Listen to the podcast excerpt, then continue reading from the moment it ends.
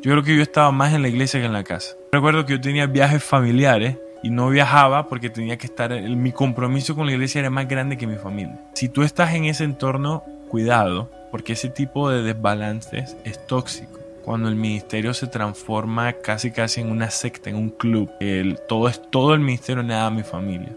Que tus hijos crezcan viéndote a que tú amas al Señor, que tú amas al ministerio, pero que el ministerio sucede primero en casa. Mi responsabilidad como líder es pasarle la fe a la siguiente generación. Si yo cumplo y le paso la fe a Luchi y Luchi crece siendo una niña, mi hija, que ama a Dios, que ama al Señor, que está dispuesta a servir a Dios, pero lo hace porque vio que en casa este, había tiempo para jugar salir a manejar bicicleta. Lo hace porque en casa había tiempo para sentarnos, leer la Biblia juntos, orar juntos. Estoy cumpliendo mi llamado, pero si para el mundo soy un líder de alabanza, un ministro exitoso, pero en mi casa fracaso, fracasé.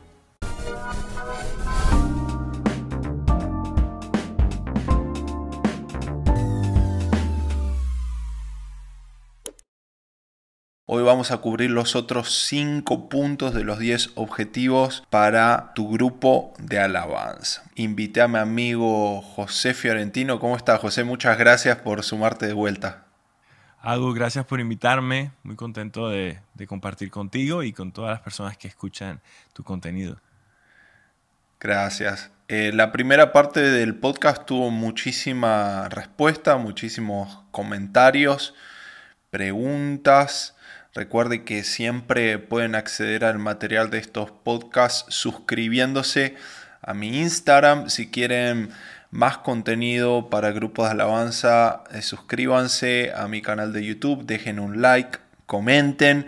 Así que vamos a comenzar con el punto 6, que es donde nos quedamos en el podcast pasado. Y el objetivo número 6 dice mantenernos fieles en el cumplimiento de nuestras responsabilidades. ¿Ok? Ser fieles con los que nos, toca hacer. Eh, cualquiera sea tu función. Eh, quiero leer unos versículos.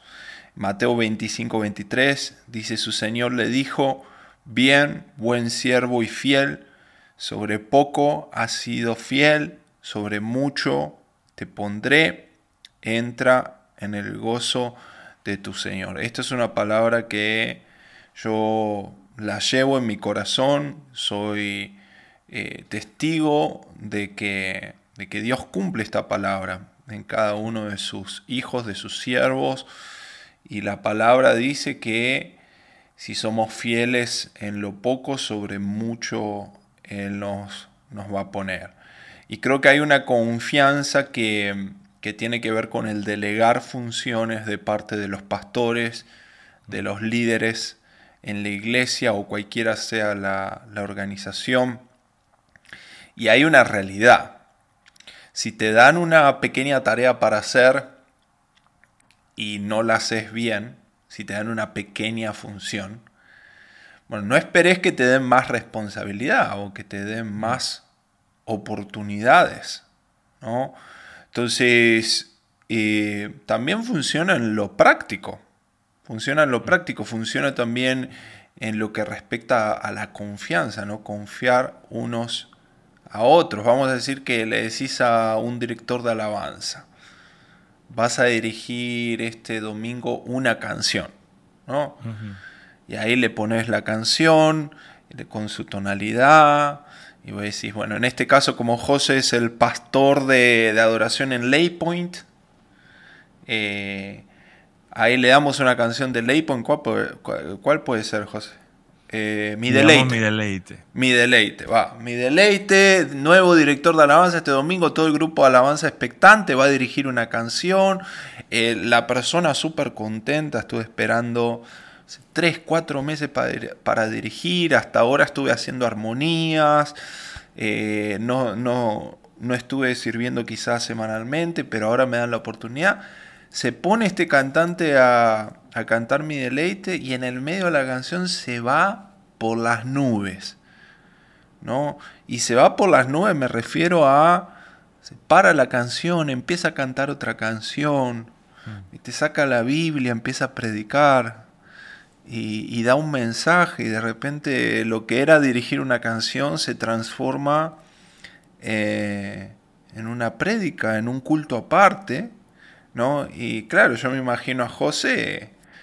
Eh, yo no sé, yo no sé qué haría José, ¿qué haces? Le, le, haces señas al del sonido para que le corte el audio. ¿Cómo, se hace en esas circunstancias? Sí, yo creo que depende también del contexto, ¿no? Hay, hay iglesias que tal vez el contexto es, son un poco más flexibles con el tiempo, con la programación del servicio, con cómo hacen las cosas. Normalmente, en mi caso, yo no le daría a alguien algo que decir o darle un momento en, en, en el servicio porque ¿qué pasa? Nosotros creemos en Laypoint en la excelencia. La excelencia es parte de, de, nuestra identidad en, en, la iglesia.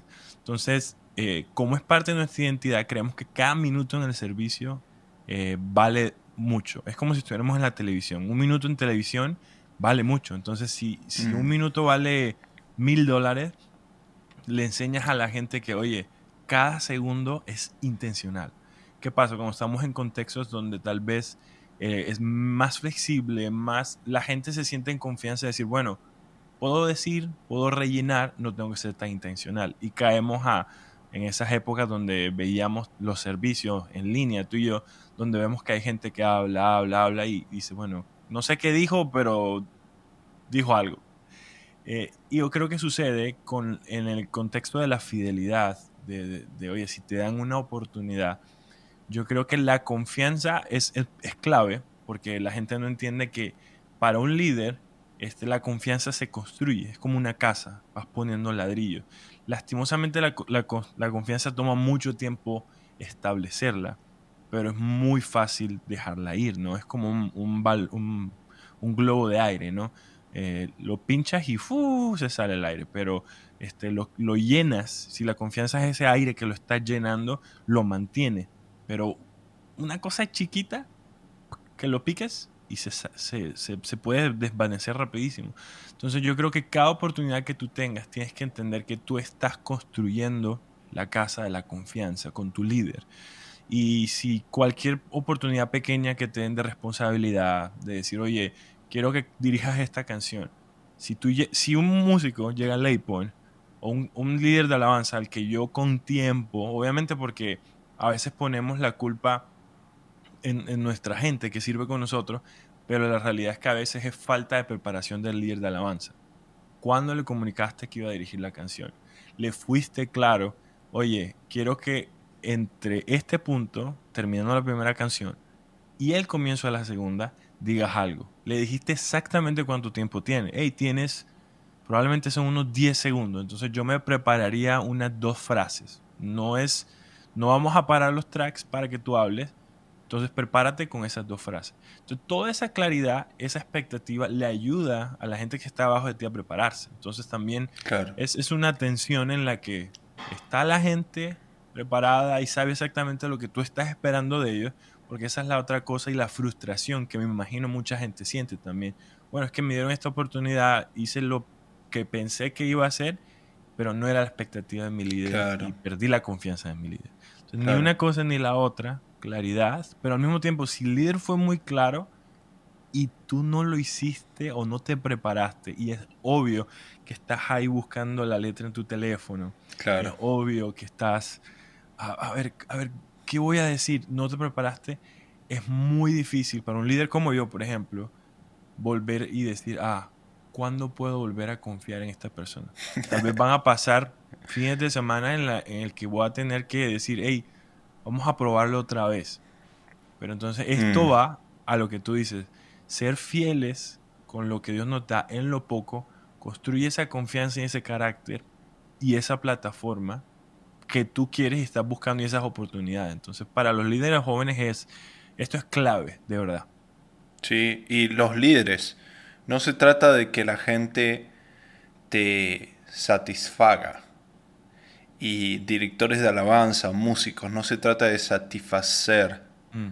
a tu líder y a tu pastor, estar viendo, a ver, le gusta cómo estoy tocando, a ver, le gusta cómo dirigí. No, no se trata de eso.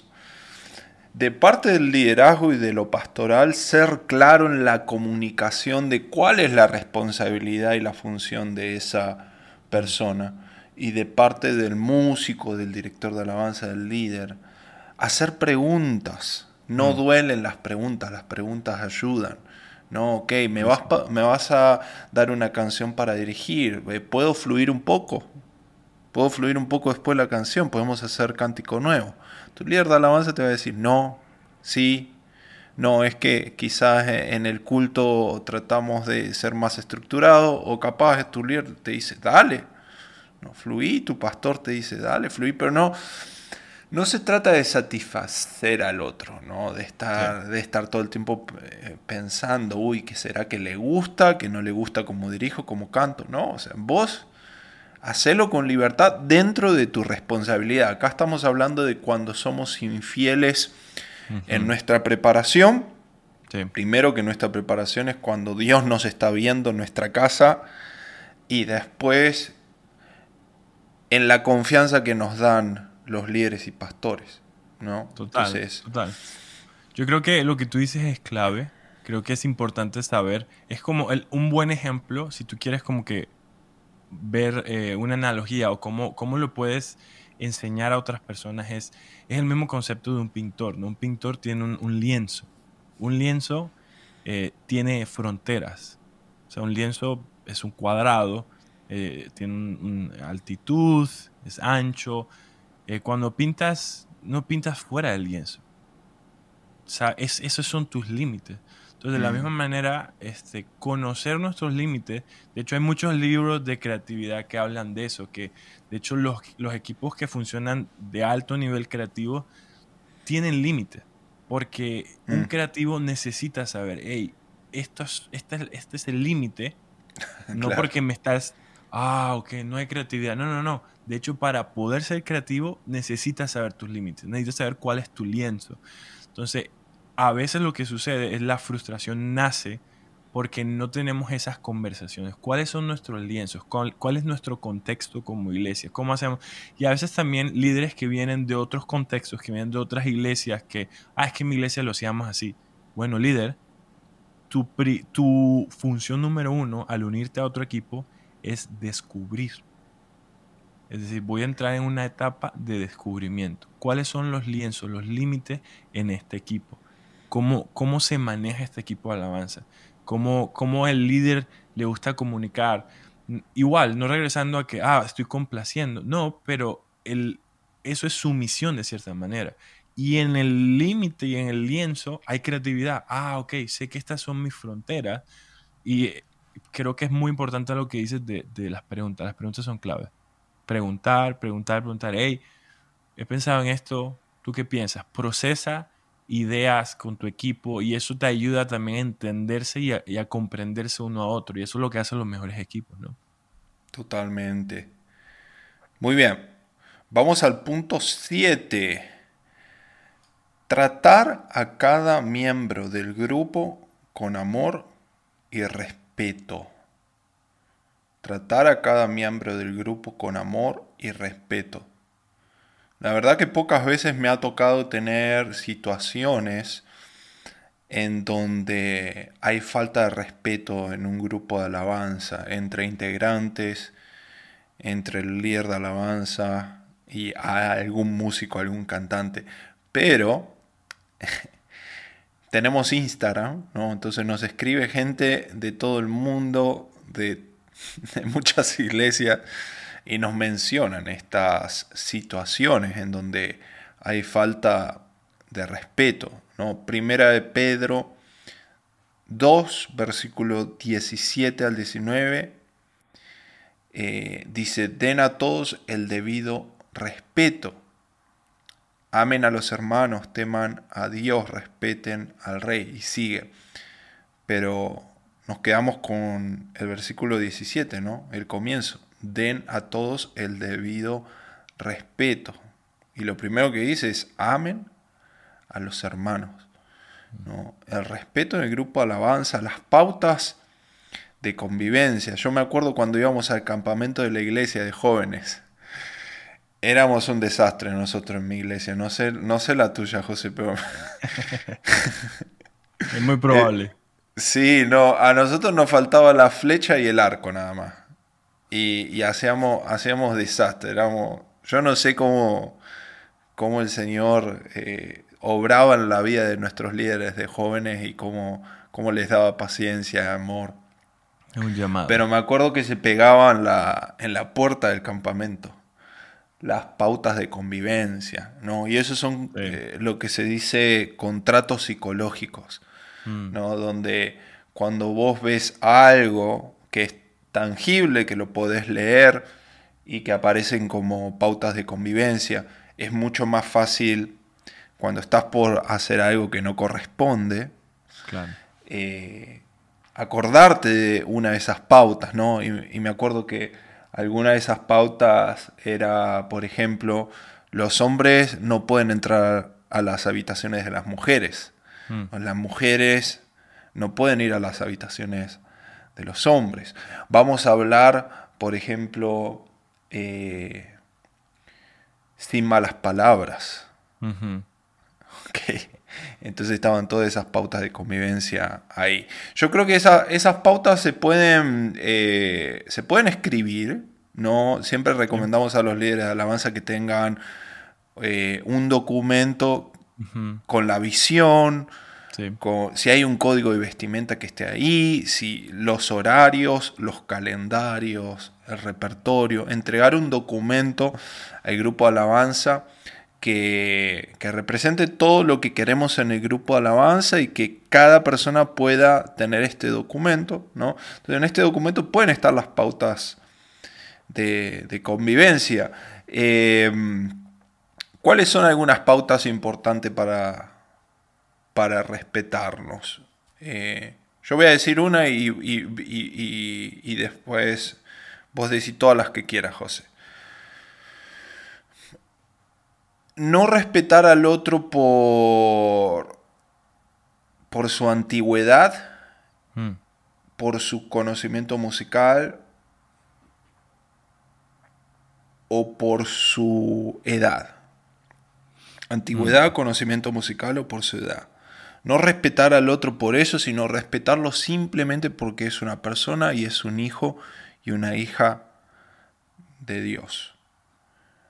Porque en el ambiente de los músicos, en el ambiente de los grupos de alabanza, a veces se subestima al, que es más joven, a veces se subestima al que quizá no tiene un título en un conservatorio, a veces se subestima a alguien que no está hace mucho tiempo sirviendo en el ministerio, ¿no? Y debemos respetar, debemos respetar, debemos escucharnos, ¿no? A veces hay momentos abiertos para que cada uno comparta sus ideas. Y sobre todo entre jóvenes pasa esto a veces, ¿no? De reírse de alguien que dice algo tonto, ¿no? ¿Y por qué no hacemos esta canción? Y, y capaz esa persona lo dijo con todo el amor del mundo. Dios usó esa canción para ministrarlo en la semana y de repente en una reunión del grupo de alabanza dice, no, ¿por qué no hacemos Dios está aquí? Dios está aquí. Y, respetalo, ¿viste? No, no, te, burles de esa persona porque quiere hacer una canción de, los años 20 eh, que se cantaba en los conventos católicos, ¿no? no, sabes cuánta, no sabes cuánta gente los domingos viene y me dice eso a mí todos los domingos. Al principio me, molestaba, me decía, oye, no, eh, ¿por, qué no está, ¿por qué no cantamos canciones de las de antes? Esas que, que nos ministraban, renuevan, me ven, espíritu ven. Y genuinamente, genuinamente son canciones que a mí también me gustaban, pero al principio, como que yo decía, gente que sabe, ¿sí me entiendes? Esta gente... este que sabe, este que sabe es clásico. Este que sabe. Sí, o sea, viene, vienen a, decirnos cómo hacer. Pero bueno, independientemente de eso, yo creo que lo que tú dices es, totalmente cierto. Creo que a veces creemos, ah, porque yo soy el. creo que este es un pensamiento que yo tuve por años. Ah, bueno, es que yo soy el del ministro de alabanza, o el líder de alabanza, o el pastor de alabanza. ¿Qué, qué saben los, qué opinión tienen los otros? de, canciones.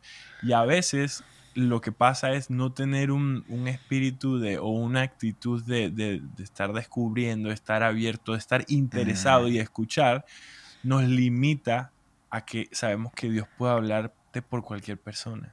Entonces, ¿qué pasa? A veces me, lo digo personalmente, a veces el ego como líder dice, ah, bueno, es que si esa idea no vino de mí, este, no, no, no tiene tanta, mm. tanto peso, tanto validez.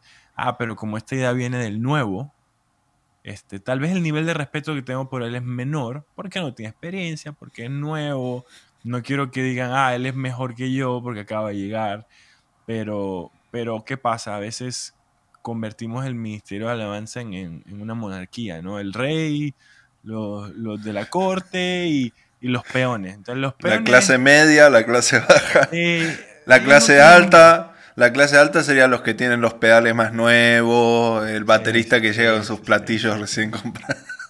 Sí, pero llegan los, los, que viven afuera del castillo, los que están afuera, que tal vez tienen que traer los impuestos, que están más... Eh, y nada, y creemos que ellos no tienen voz, pero en, el reino de Dios, este, dice la Biblia, que el, que, el menor, o sea, el que el más humilde será exaltado y el, y el que el, egocéntrico, el, el que, el que busca lo suyo será, será traído abajo. Entonces, es, es, un principio espiritual y eso lo, lo, enseñó Jesús. Entonces, el nivel de, del respeto, estamos hablando ya en este contexto de, alabanza, es necesario, pero tiene mucho que ver con la humildad de saber que todos somos hijos de Dios amados al mismo nivel mm. y que mi papel como líder no es administrar este, los talentos de, a ver, eh, quién canta más, quién canta menos, o, o tener contento a los que, a los que mejor cantan, ah, porque si, si hago esto se me va, entonces a este sí, a este soy permisivo con el talentoso, pero con el, tal vez el, nuevo, este, a ese sí le, le pongo el, martillo en la cabeza.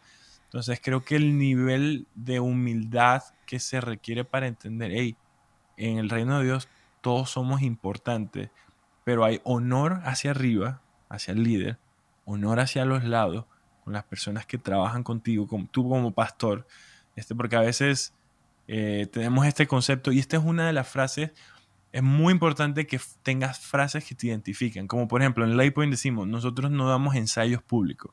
¿Qué quiere decir esa frase? Todo, la decimos, la decimos y la, la repetimos. Esa frase simplemente está diciendo, nosotros en Laypoint no damos ensayos públicos. Es decir, cuando ya estamos en vivo o en el servicio, ya hemos ensayado.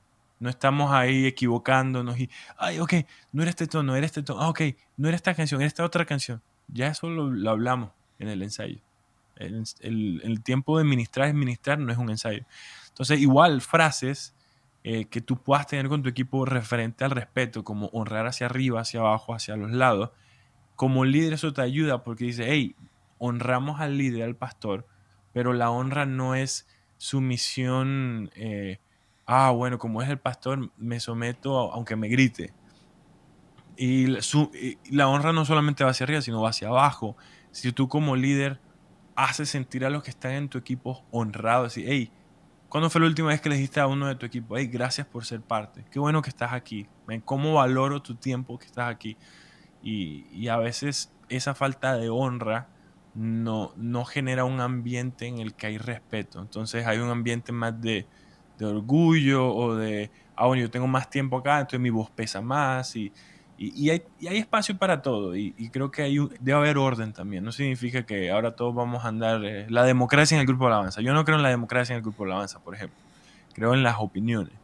Eh, pero, pero todo eso cuenta a la hora de que hay un ambiente sano y, hayan statements o frases como esta, hey, honran para arriba, para abajo, para todos lados, o por ejemplo, somos, somos respetuosos como damos nuestra opinión y somos abiertos al recibir la retroalimentación de otros. O sea, damos retroalimentación con gracia, recibimos retroalimentación con gracia. Cosas como esa eh, crean cultura y en mi opinión la visión hay que repetirla, repetirla, repetirla. Claro, sí, si sos líder, si sos músico y no se te puede hablar, tenés que revisar tu corazón, tenés que revisar tu actitud, porque necesitamos escuchar a la gente, necesitamos escuchar a nuestros compañeros, a nuestros ingenieros de, de audio, a las personas que están en la producción del servicio, escuchalos, escuchalos, déjate criticar, déjate dar ideas. Eh, hay muchísimo por, por, avanzar y por aprender desde lugares que nunca te esperaste. ¿no? Yo nunca me esperaba, por ejemplo, que ingenieros de audio y de broadcast me lleguen a dar los mejores feedback como, como baterista. No, yo pensaba, bueno, a ver, eh, a mí el mejor feedback como baterista me lo tiene que dar un baterista que haya estudiado más que yo, que haya tocado la batería más que yo. Y eso es mentira, o sea, los mejores feedback me lo dieron gente que o no toca la batería o que toca menos la batería y me, han ayudado eh, muchísimo. Entonces, tenemos que revisar nuestra actitud si nadie nos puede hablar, si nadie nos puede corregir, si nadie nos puede eh, dar una, idea. ¿no? Y este punto 7 tiene también que ver con el punto 8, que es practicar la paciencia en cada etapa del proceso del servicio. Si vos querés ser músico, si vos querés ser un ministro, un líder de alabanza,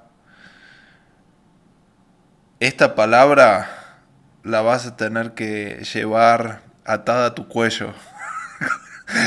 paciencia, ¿no? Practicar la paciencia. Em, no, si no tenemos paciencia, nada de esto funciona. Nada de esto funciona. No funciona el liderazgo, los ensayos, nada. Sí, no, y la paciencia es clave porque todo en la, en la vida y, en la Biblia hay muchos ejemplos de la siembra y la cosecha, o sea, de, la, de la, semilla que da fruto a su, a su tiempo, las temporadas. Es evidente que Dios obra a un tiempo, que hay una temporada, es decir, que nada es inmediato. Entonces es, es algo en la vida que yo creo que la gente entre más adulta, más eso va, va comprendiendo, las experiencias en la vida van sucediendo y no sucede, ¿no? Te das cuenta que, oye, no todo es inmediato. Tienes un... Eh, te enteras que tu esposa está embarazada, tienes que esperar nueve meses. Y de pronto pasan nueve meses y, llega el parto, nace el bebé y tienes la paciencia de que el bebé no habla. Entonces ya, lo, ya estás viendo el bebé, pero el bebé no habla. Y dices, ya, ¿cómo quiero que hable? Y tienes que esperar y de pronto el bebé habla y de pronto el bebé camina y de pronto el bebé va a la escuela y de pronto el bebé se te va de la casa y dices, ¿en qué momento sucedió todo esto? Pero cada etapa, cada proceso requirió, requiere paciencia. Entonces, eh, todos tenemos niveles diferentes de tolerancia y niveles diferentes de, cómo procesamos. Algunas personas, eh, por ejemplo, eh, hay muchas herramientas que se pueden usar para, por ejemplo, en, en Lightpoint usamos una que se llama Culture Index, y bueno, hay una nueva que se llama Predictive Index. Y tú das respuestas y tú dices, bueno, yo soy, creo que tú le hiciste a Agustín, ¿no? Sí, yo la hice. Una de, una de esas. Y ese tipo de, de cosas de personalidad en las que te conoces, comienzas a darte cuenta que la paciencia es un factor muy interesante porque hay gente que es, por ejemplo, yo soy naturalmente impaciente. Pero no, ah, eso, eso es algo bueno, pero es algo malo. Es algo bueno porque eso significa que yo soy normalmente una persona proactiva. O sea, a mí se me presenta un problema, yo voy inmediatamente a querer solucionarlo. Ahora, ¿qué hace eso en mi personalidad? Eso quiere decir que cada vez que hay un problema, yo estoy inmediatamente en mi mente categorizando. ¿Cuál es el problema más grande y el más importante para yo ir inmediatamente y atacarlo? Porque quiero solucionarlo ya y cuál es el más grande y vamos a solucionarlo. Pero ¿qué pasa? muchas veces en el ministerio y en el desarrollo personal de las personas requiere paciencia entender que no, no todo en la vida es blanco y negro. Ah, este fin de semana le di la oportunidad que cantara fulanito y, y cantó feo, no, entonces él ya no es cantante. Y a veces, eh, y nos ha pasado con músicos, tú y yo servimos juntos y hemos visto músicos que, que Dios, soy naturalmente impaciente, pero Dios me ha ayudado a decir, bueno, voy a ser paciente con esa persona y voy a dejar que el proceso me diga exactamente el resultado. Yo no voy a, a dar un dictamen inmediatamente porque voy a permitir que el proceso, y muchas veces este es el problema más grande, que el proceso me diga si es, es así o es, no es así. Entonces, por ejemplo, me acuerdo que le dimos la oportunidad a alguien en un instrumento, no sé si te acuerdas. Este, y al principio, inmediatamente tú y yo hablamos, tal vez personas con un poco más de experiencia, y decir, eh, ¿funciona o no funciona? Y teníamos opiniones eh, encontradas. Tal vez tú decías, no sé si va a funcionar, y yo decía, estoy de acuerdo. Ah, sí, me acuerdo, me acuerdo. Y entonces creo que tuvimos la paciencia los dos para decir, bueno, vamos a permitir que el proceso realmente sea el que nos diga, ok, es, es, un sí, es un no, tenemos que mover a esta persona a esta posición, tal vez este músico no estaba en el lugar correcto, tal vez este cantante realmente no, Dios no le dio totalmente el talento para dirigir canciones, tal vez es bueno para hacer un BGBs. Bueno, pero ahí también hay mucho, mucho entrenamiento del músculo del discernimiento, el músculo pastoral también. Eh, porque obviamente no vas a poner una, una, señora que no entona dos notas y decir, bueno, vamos a tenerlo paciencia. Tiene 70 años, tiene bisnietos, ya está más cerca de, del arpa que de la guitarra, pero bueno, a ver si le damos unos años, eh, capaz... Capaz en 200 años aprende. Quizá cuando llegue al cielo. Eh, también hay imponemos manos y la señora mágicamente. No, a mí me sorprende que, yo no sabía esto de tu personalidad, o sea, de que naturalmente sos impaciente, pero me sorprende porque sos uno de los líderes más pacientes que, que, conozco, ¿no? Y, incluso en esta situación en donde con este músico en particular yo te decía, José, ¿sabes qué? Para mí no va a funcionar. Y vos me decías, ¿sabes qué? Vamos a darle tiempo. Eh, claramente después funcionó y la verdad que no fue muy bien con, este chico. Eh, ahí hay un músculo pastoral, ¿no? Ahí hay un, hay un músculo que, necesita ser entrenado en los líderes. Eh, creo que eso es dado por Dios, pero también es mucha, mucha experiencia. También es creer en la gente, ¿no? Y decir, bueno, él está en este, este nivel ¿Qué, le falta para ir a, otro nivel? A este director, a este cantante, a este baterista. Le falta un empujoncito, le falta que se discipline. ¿Qué le falta? ¿no? Preguntarse como líder. Y quizá hay gente que le falta simplemente que crean en ellos. ¿no? Eh, sentir que alguien te está realmente eh, dando esa oportunidad, creyendo en lo que Dios puso en tu vida creyendo en tu ministerio, creyendo en tu talento, y quizá eso es lo que, ¡pum!, despierta a la persona, incluso también a, disciplinarse, ¿no? A empezar a practicar, estudiar. Sí, lo que, lo que tú dices es totalmente cierto. Creo que como líderes, eh, esto viene con la experiencia, viene con los años de tener el tacto de saber, oye, este, igual todo es más fácil cuando hay proceso. Y creo que mucho de, tu contenido, mucho de lo que hablamos es enseñarle a la gente de, hey, los procesos son los que te, te ponen el escenario para que tú puedas estar en estas conversaciones, en estas situaciones. Si no tuviéramos procesos, no hubiéramos podido saber, bueno, este muchacho es un muchacho que toca, tiene lo necesario para estar en esa posición, pero lo que tú dices es cierto. Hace dos años, una de las palabras siempre es algo que tal vez la gente podría adoptar y se me hace muy, muy práctico es, eh, lo hacíamos en, nuestro equipo de alabanza, es, ok, Dios, danos una palabra que, yo me puedo enfocar en el año, algo que tú quieras hacer conmigo. Y me acuerdo que hace dos años mi palabra era, voy a creer en la gente.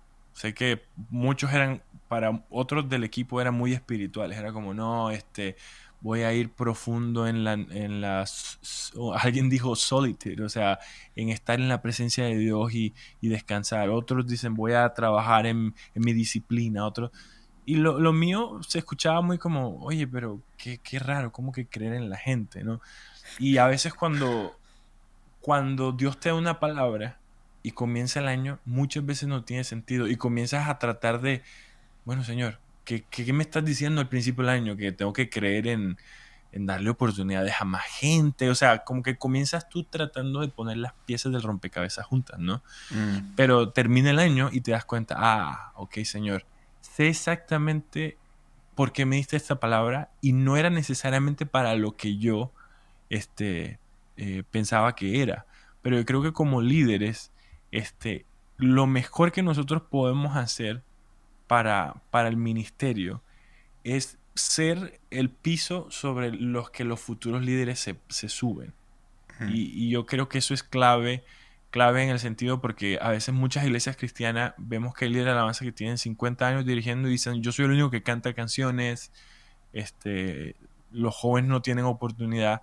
Y yo creo que el hecho de, de tener la- la- el discernimiento y la paciencia de entender nuestro llamado es habilitar y ministrar a los santos. Y si yo como líder puedo tener la paciencia de, de llevar a una persona, esto es liderazgo, llevar a una persona de un punto A a un punto B. Y eso requiere discernimiento, requiere paciencia, requiere nosotros... Y lo mismo, por ejemplo, yo a mi hija le estoy tratando de enseñar piano, yo toco piano. Y yo quiero hacerlo de mi manera. Oye, Luchi, así, este, vamos a hacerlo así. Y me doy cuenta, el otro día le bajé un app que ella vio en un programa y viendo un video de una app, de, o sea, de una aplicación en, el iPad, pudo aprender lo que yo no le enseñé. Porque yo no pude enseñarle a mi manera. ¿Te sentiste fracasado o qué?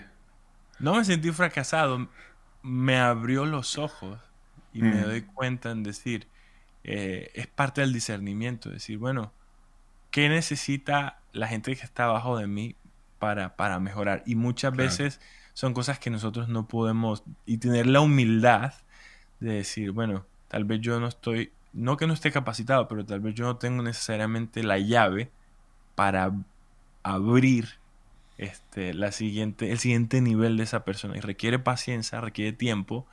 Y, y tienes que tener ese discernimiento de decir, voy a esperar. Buenísimo. Así que está Lucha aprendiendo piano. Ya tenemos una futura MT. Vamos a En ver. la iglesia. Vamos a ver. Vamos a ver si tiene la paciencia. Bueno, para la semana que viene, Luchi, Ableton, Tracks. Editando, no, editando todo ya. mira, que lo- mira que los niños aprenden rapidísimo. ¿eh? Muy rápido. Muy sí, no, rápido. es increíble. Punto número 9. Ser humildes para potenciar el trabajo en equipo y en unidad. Ser humildes para potenciar el trabajo en equipo y, y en unidad. Em, uno de mis pasajes favoritos para enseñar de humildad y de servicio eh, Filipenses capítulo 2, versículo 2.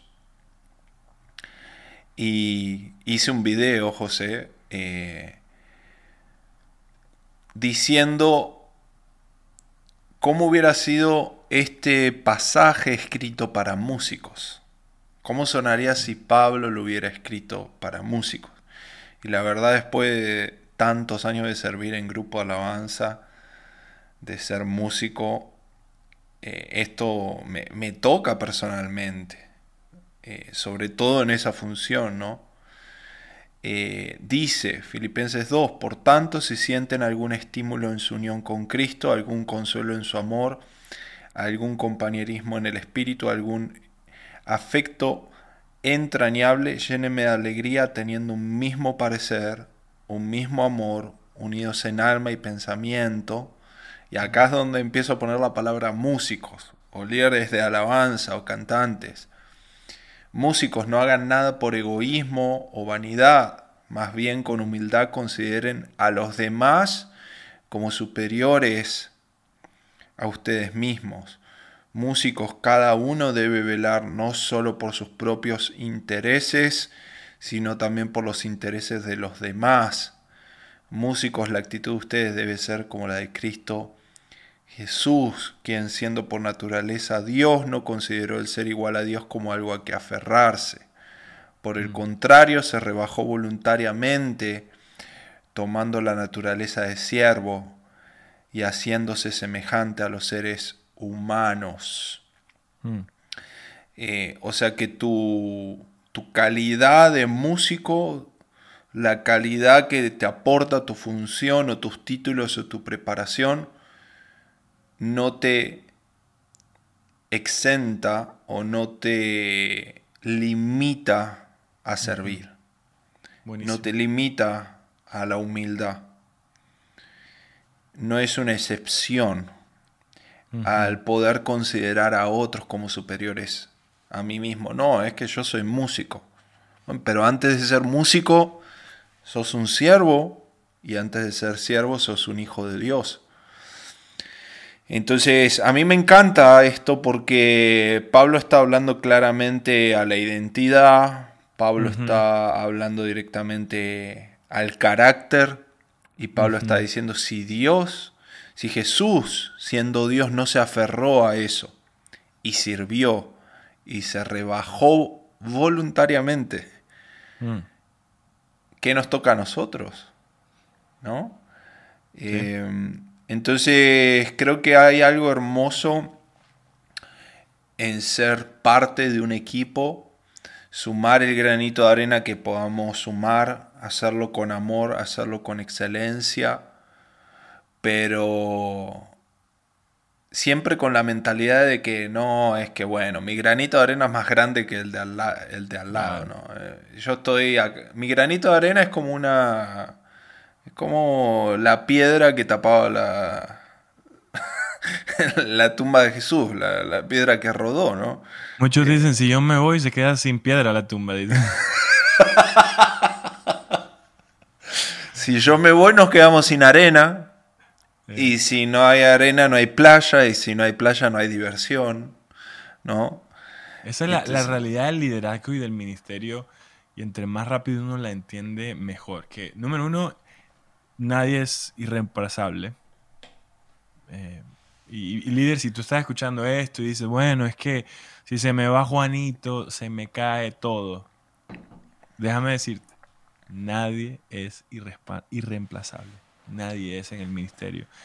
Y lo más rápido que lo entendemos, entendemos que nuestro lugar es habilitar a la siguiente generación a que siga alcanzando a Jesús y, alcanzando a otros para Jesús. Y entre más rápido nosotros adoptamos, yo leí el otro día una frase que me encantó y creo que, que entre más la, la prediquemos y entre más la, la enseñemos a nuestros equipos de alabanza y otros equipos creativos, nos va a ayudar y es que servir es nuestra identidad.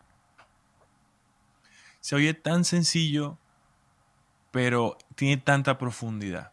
Porque cuando el, el- lo que hacemos mana o nace, porque todo dice la Biblia que todos lo- los malos pensamientos, toda la, la avaricia, la lujuria, nacen del corazón. Es decir, que cuando en nuestro corazón tenemos claro nuestra identidad, que es servir. Y ese versículo dice claramente, Jesús decidió hacerse hombre, o sea, en forma de hombre, Mm. se humilló, dice la Biblia, se rebajó para servir, para cumplir el propósito del Padre. Es, ese es el nivel de liderazgo espiritual y madurez de un líder cristiano, que entiende Mm. que, y a veces en Latinoamérica, sobre todo, lo veo un poco más, nos, nos pasa que confundimos el honrar a nuestros líderes con nuestros líderes están en otro nivel.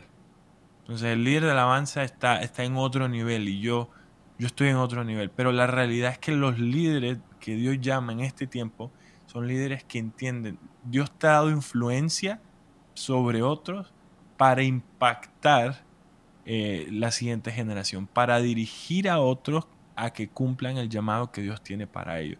Si te haces muy bueno en eso y tienes la humildad de entender que no se trata de cómo yo puedo llegar a donde yo quiero llegar, sino que se trata es cómo tú puedes ayudar a otros a llegar donde Dios quiere que ellos lleguen, vas a llegar a un punto de madurez en tu, en tu espiritualidad y en tu liderazgo que te vas a parecer más a Cristo, que vas a entender que el que se humilla y el que decide vivir una vida sometida a Cristo es un líder humilde.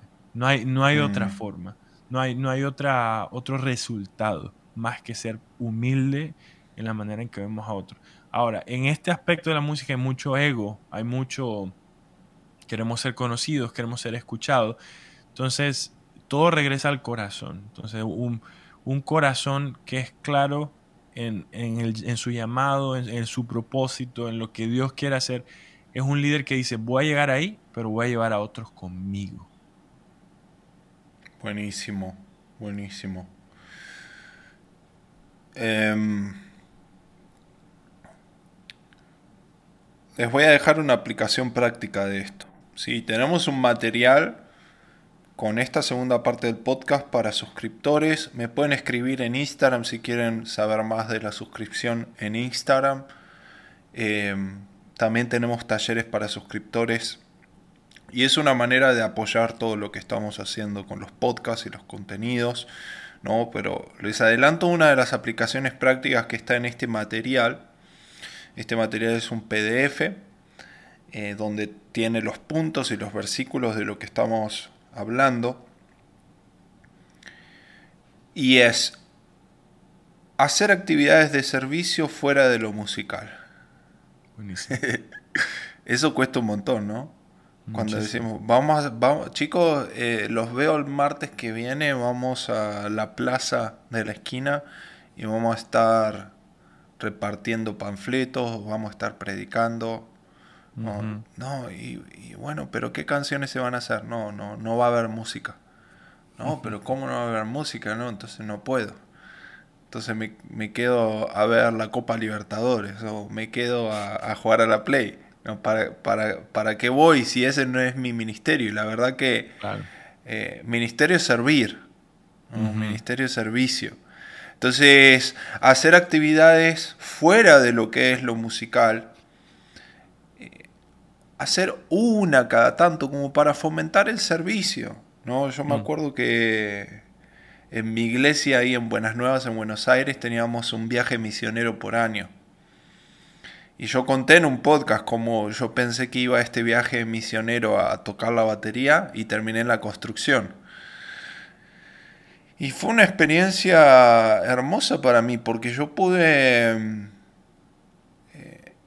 realmente experimentar la presencia de Dios de una manera tan especial sirviendo a la gente en la construcción de, mm. un edificio para la iglesia.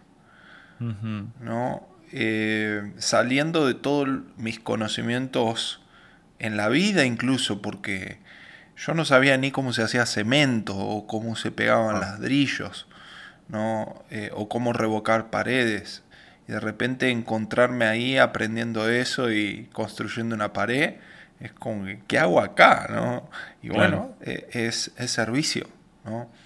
Eh, fomentar la visión y los objetivos del grupo de alabanza para estar en un mismo espíritu. ¿Qué hace fomentar la visión? Que estemos todos en la misma página. Que todos sepamos que acá nadie viene a dar un show, nadie viene a dar un performance.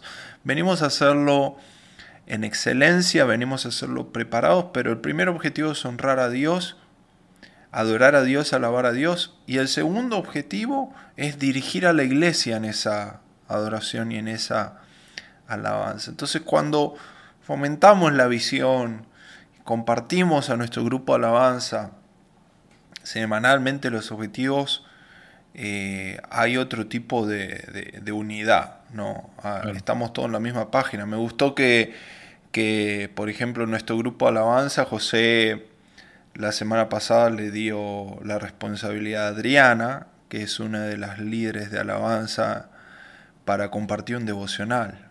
Y antes del ensayo se compartió un devocional. Eso, es, eso ayuda muchísimo, que todos estemos enfocados. ¿no?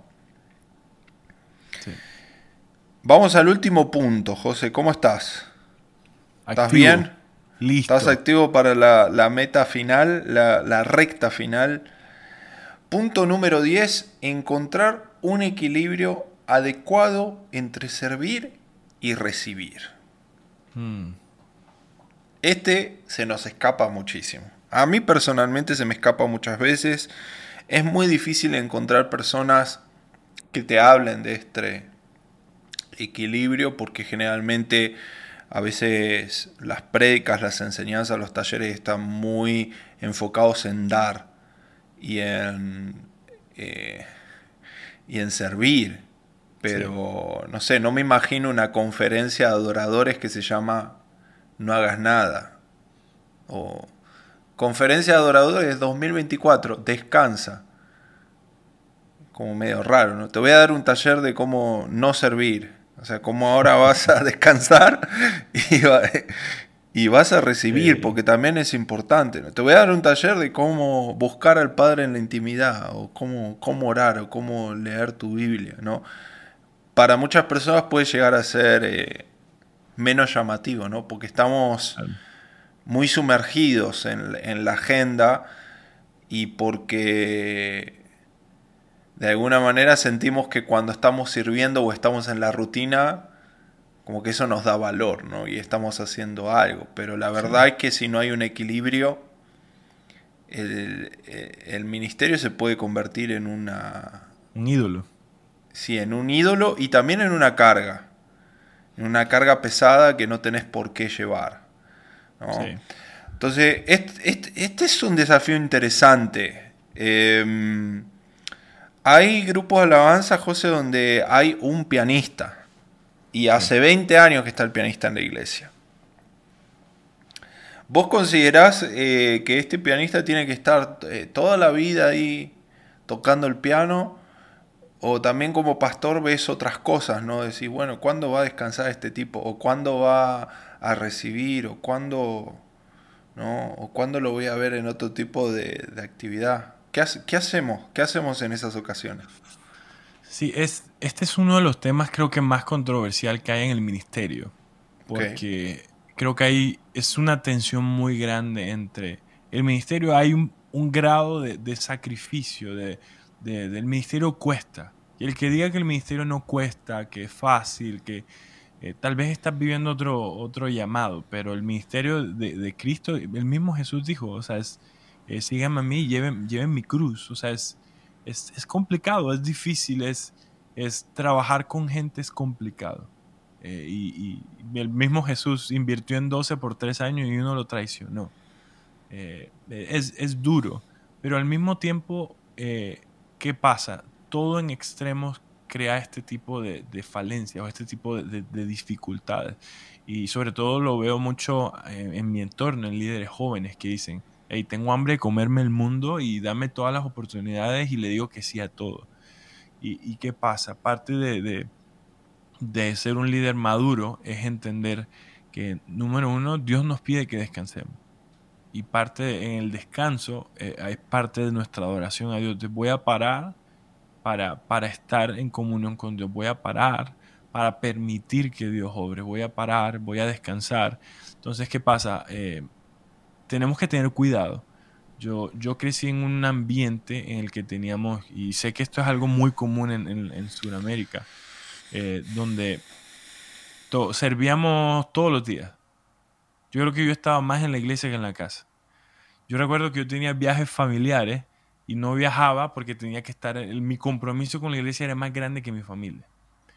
¿Qué pasa? Si tú estás en ese entorno, cuidado, porque ese tipo de desbalances es tóxico cuando el ministerio se transforma casi casi en una secta, en un club, que todo es todo el ministerio, nada mi familia.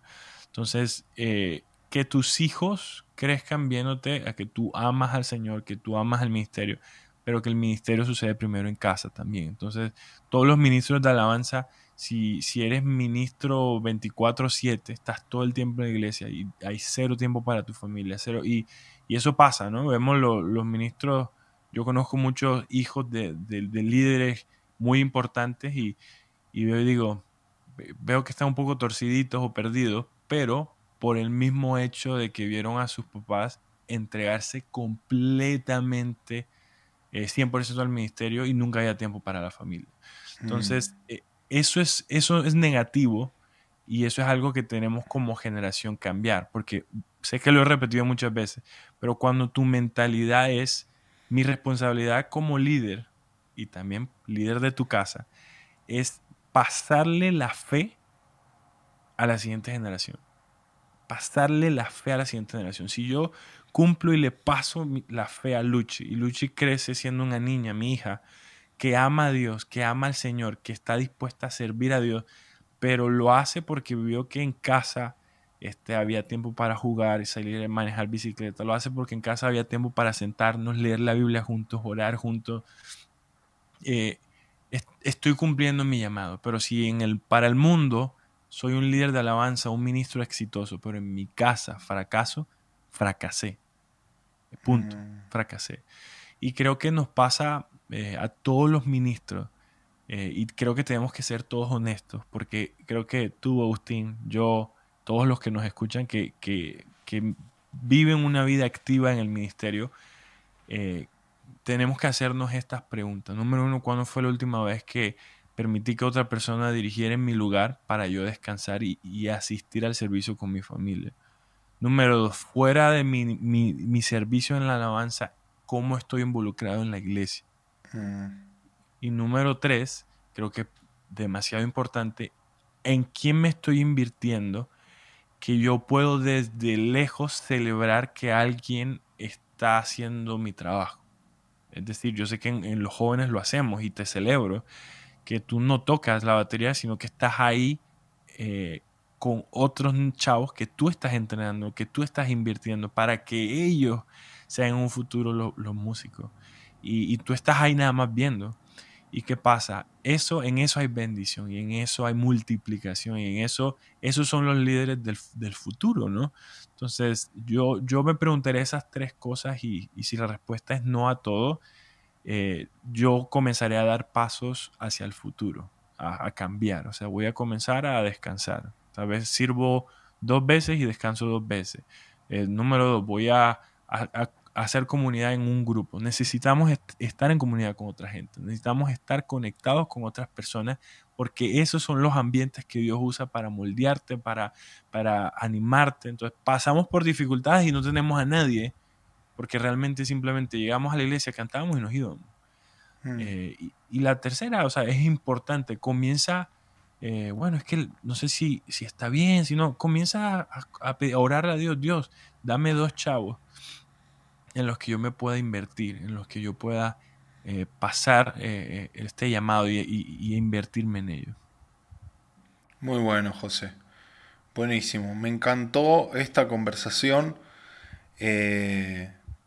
Estamos para, para seguir, Estamos para seguir, pero vamos a terminar acá y vamos a hablar de un tema muy interesante en el próximo podcast, así que les pido que estén atentos. El tema va a ser cómo ordenar a tu grupo de alabanza, cómo ordenar el ministerio, la importancia del orden. Y, va a ser muy interesante, muy controversial también, porque hay muchos, muchos líos con el tema del orden en la iglesia, así que estén muy atentos, compartan este podcast a sus pastores, a sus líderes de alabanza, a sus grupos de alabanza. Y nos vemos en un próximo episodio. Muchas gracias José y un abrazo. Un abrazo a todos. Gracias. Gracias Agus.